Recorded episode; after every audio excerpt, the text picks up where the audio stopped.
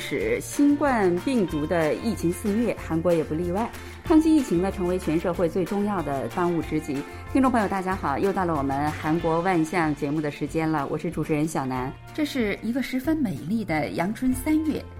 春光明媚，气温适宜，道路上已经是零零星星的可以见到含苞待放的鲜花了，让人呢不由自主的呢想把这些日子以来各种隔离、各种禁止，还有各种慌乱、还有紧张呢，全部都抛在脑后，真的有一种想尽情的享受这个春天气息的冲动了。要不是我们走进校园之后，看到这个空荡荡的操场，还有寂静的学校，还有校园随处可以见到的写着。保护好自己的健康，就是保护他人健康的这样的大大的条幅，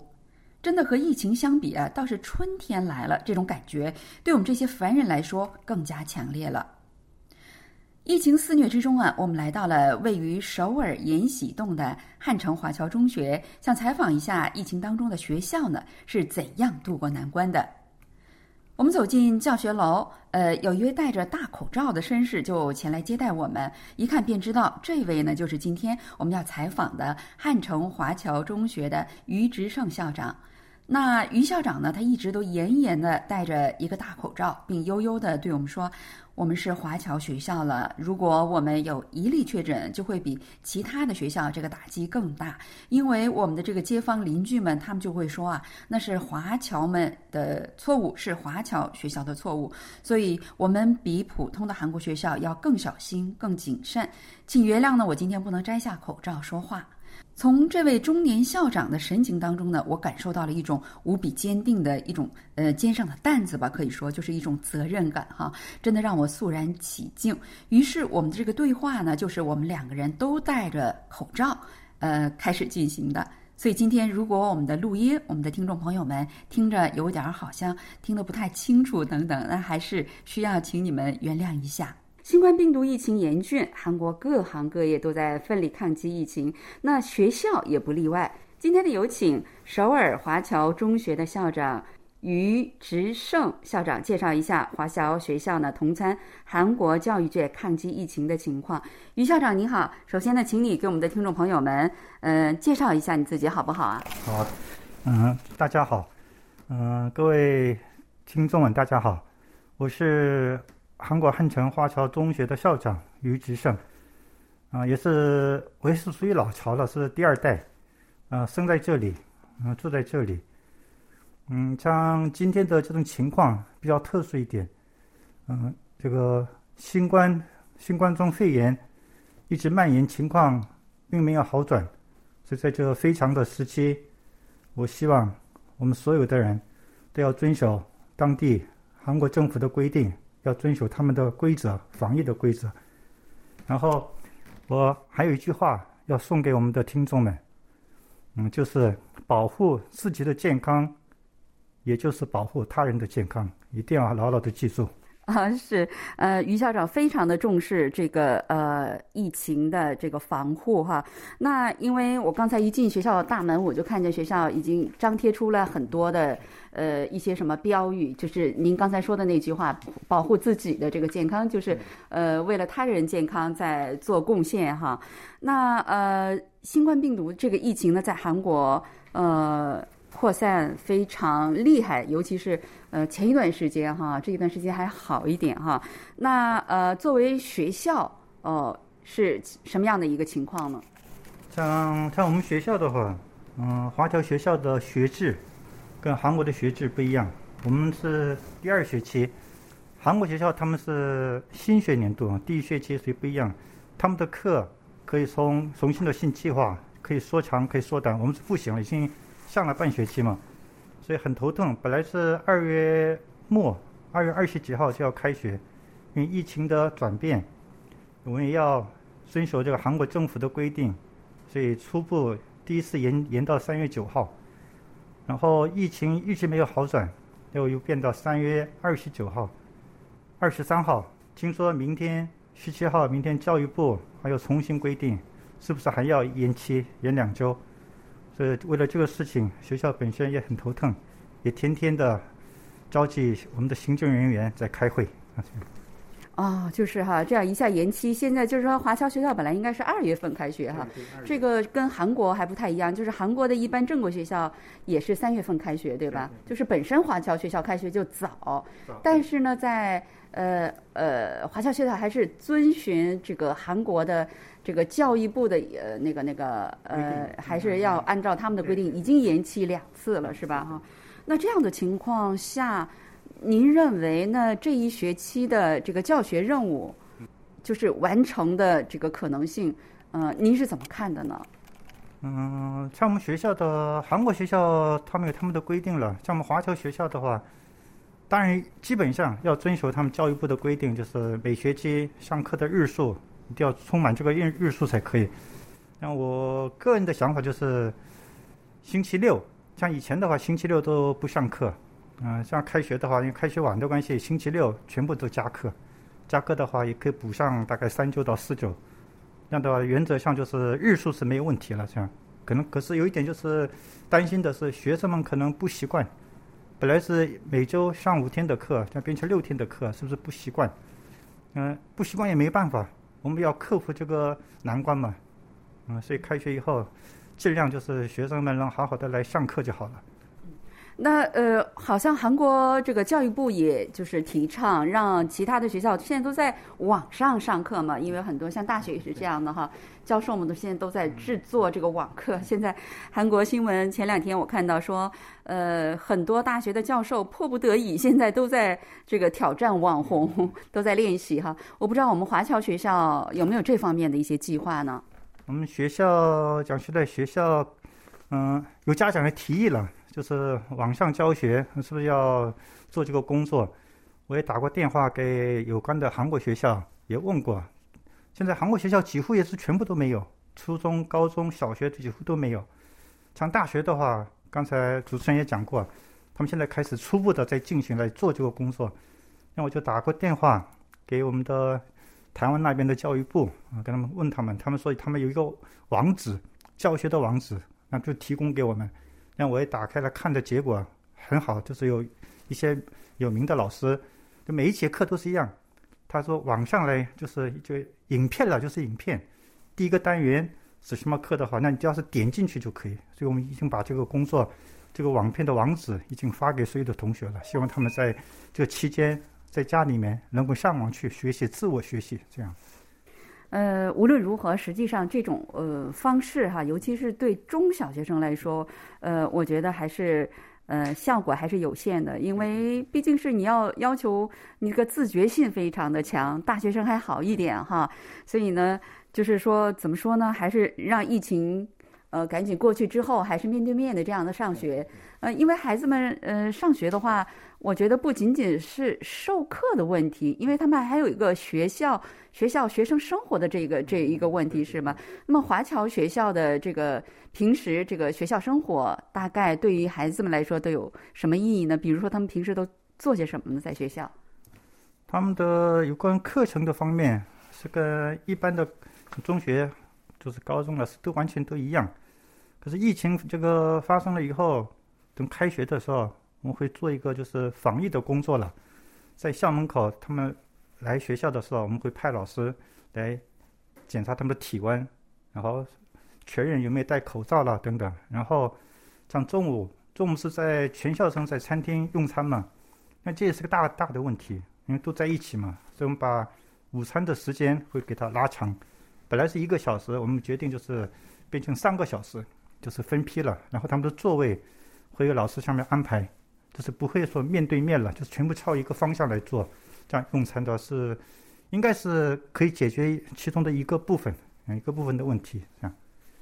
但是问题是到现在还没有开学，开学了之后才可以实行这些办法，是吧？而且小孩子不听话，嗯，不听话，对，小孩子们还是不听话，所以老师们还是更加紧张，是吧？那您认为，你觉得初步照这种情况做下去的话？呃，大概您估计的这个开学情况大概会在什么时候呢？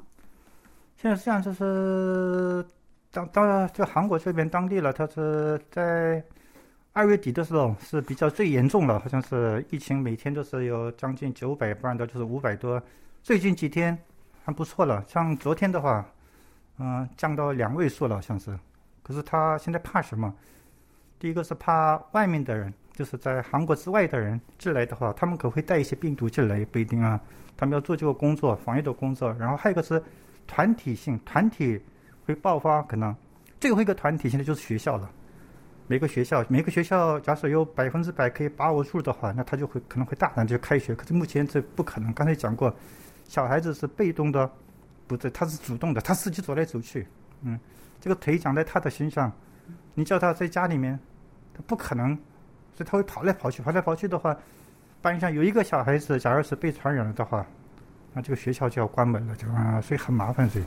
哦，真的是非常严重哈！您说到，呃，的确，因为我们这是个华侨中学，中中学呢，在中国叫初中，呃，还不是高中。这个时候孩子是最顽皮的这样的、最活跃的这样的一个期间哈。那实际上，作为一个华侨学校，我觉得很多呃学生。呃，我听说有一部分学生是来自中国的，呃，多元文化家庭，就是所谓就是跨国婚姻呐，或者是移民呐等等这样的阶层。那他们跟海外的接触应该是比较频繁，你们怎么进行管理这些呢？他们就是疫情刚发生的时候，疫情刚发生的时候，我就跟那个我们的主任，就是主任讲，就是希望马上马上通知通知导师，导师就是班主任了，那班主任就是在通知学生。在海外的学生，我们一开始就规定是二月十七号之前一定要回到回到韩国来，然后在家里面要隔离十四天，然后开学的时候要拿证明来才可以，就是你什么时候进来的，嗯，有关的资料拿到手上以后才能到学校来上课。就是证明我已经隔离了十四天之后进来的啊，对，是这样子，对，嗯，还有我们学校除了学生多元化之外。我们老师也是多元化，我们有中国来的老师都有，所以中国来的老师也是我直接就是跟他们通过电话，请他们早点回来以后，在宿舍里面已经隔离，隔离已经完了，现在就是都没问题了，就是现在就是等这个疫情慢慢的好转的话，那我们就可以开学了。但是开学以后要有些防疫的工作，你要慢慢的做。像宿舍，我们有宿舍嘛，住校生嘛，住校生，嗯，宿舍在前几天已经找人来全面消毒过。然后昨天是我们这个教室跟一般的办公室也全部消毒。然后早上我又跟这个西大西大门区的保健所的所长又通过电话，他们也有意也希也是也愿意再重新给我们做一个全面全面性的消毒消毒工作，因为他们认为这个外国人学校在像我们学校的在西大西大门区嘛，在发生问题的话，他们保健所他们有责任，而且我们学校的学区比较广一点。在韩国学校的话，只是那附近的小孩子去读书，我们就不一样。我们也有仁川来的，也有水源来的，有温阳来的，也有很多，所以范围比较广，所以不一定从哪边就可以带来病毒的问题啊。所以他们也特别小心在这方面，嗯。对，因为在首尔，呃，我们这这个汉城华侨中学，它是唯一的一所这个华侨中学，所以它肯定这个学生的来源是来自全国各地，甚至全世界各地这样子的哈。而且你们学校处的这个位置，刚才我看了一下，非常的非常的棒啊，就可以说是首尔的一个中心地域，是这样的吗？对对对，应该是首尔的中心了，就是中心。像这附近的话，他们的住宅区都是比较怎么高档的住宅区比较多，还有。前面我们学校的前面那一部分还有两位前任的，他们韩国的总统也住在这边啊，所以比较环境是很好了，嗯，不错，嗯。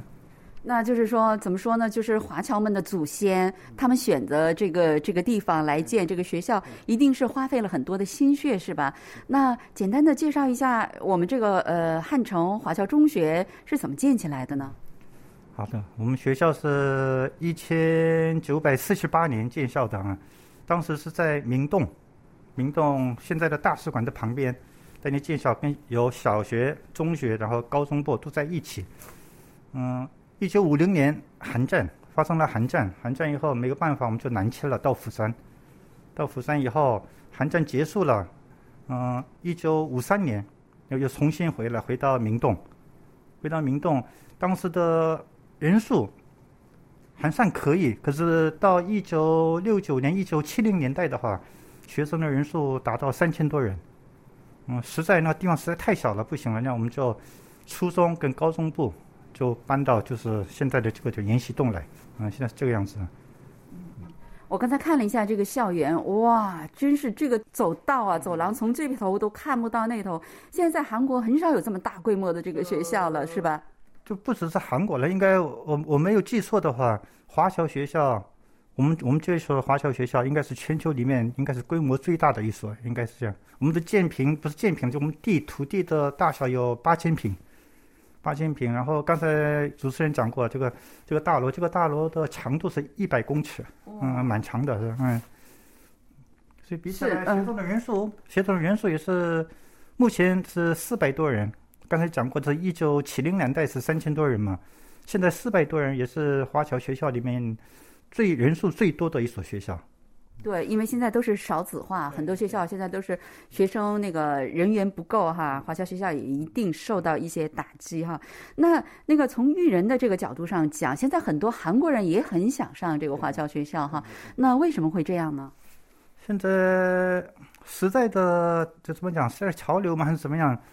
现在中国人的怎么讲？势力还是讲什么，就是比较强一点了，就是呢，他们都只要是会中国话的话，以后出入什么都比较方便嘛。可是我们学校就是韩国政府有规定，假如是我们学校开放了，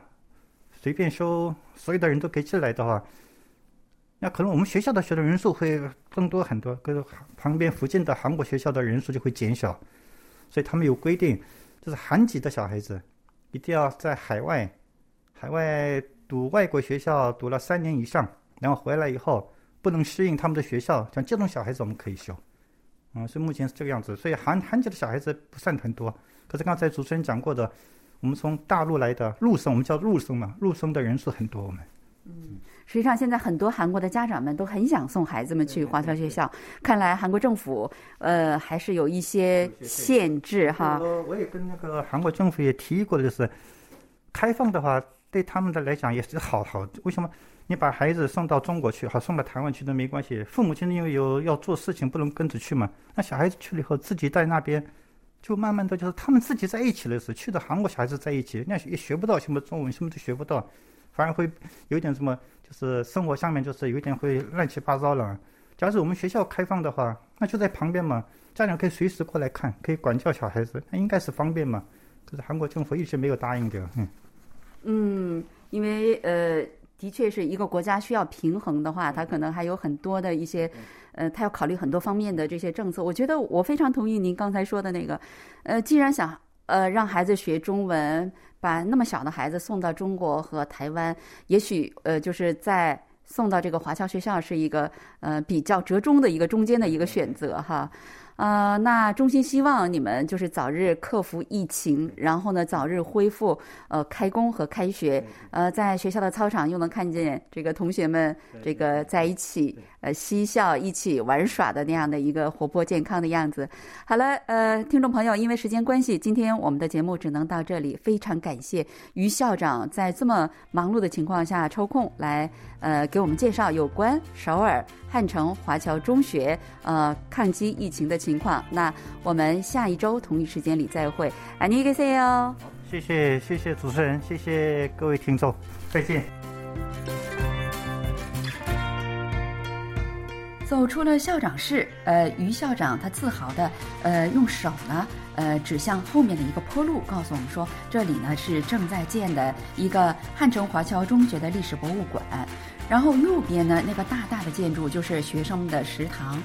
呃，还有一段坡路上面有个五颜六色的墙壁的一个小楼，那里是学生宿舍。教学楼的前面呢有两座十分显眼的铜像，左边呢是国父孙中山，右边是蒋中正。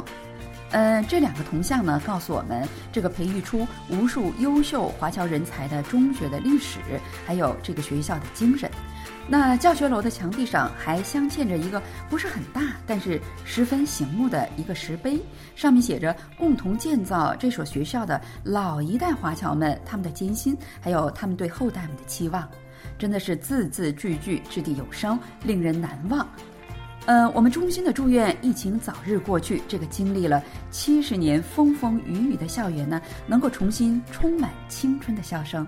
好了，听众朋友，我们今天的节目就到此结束了。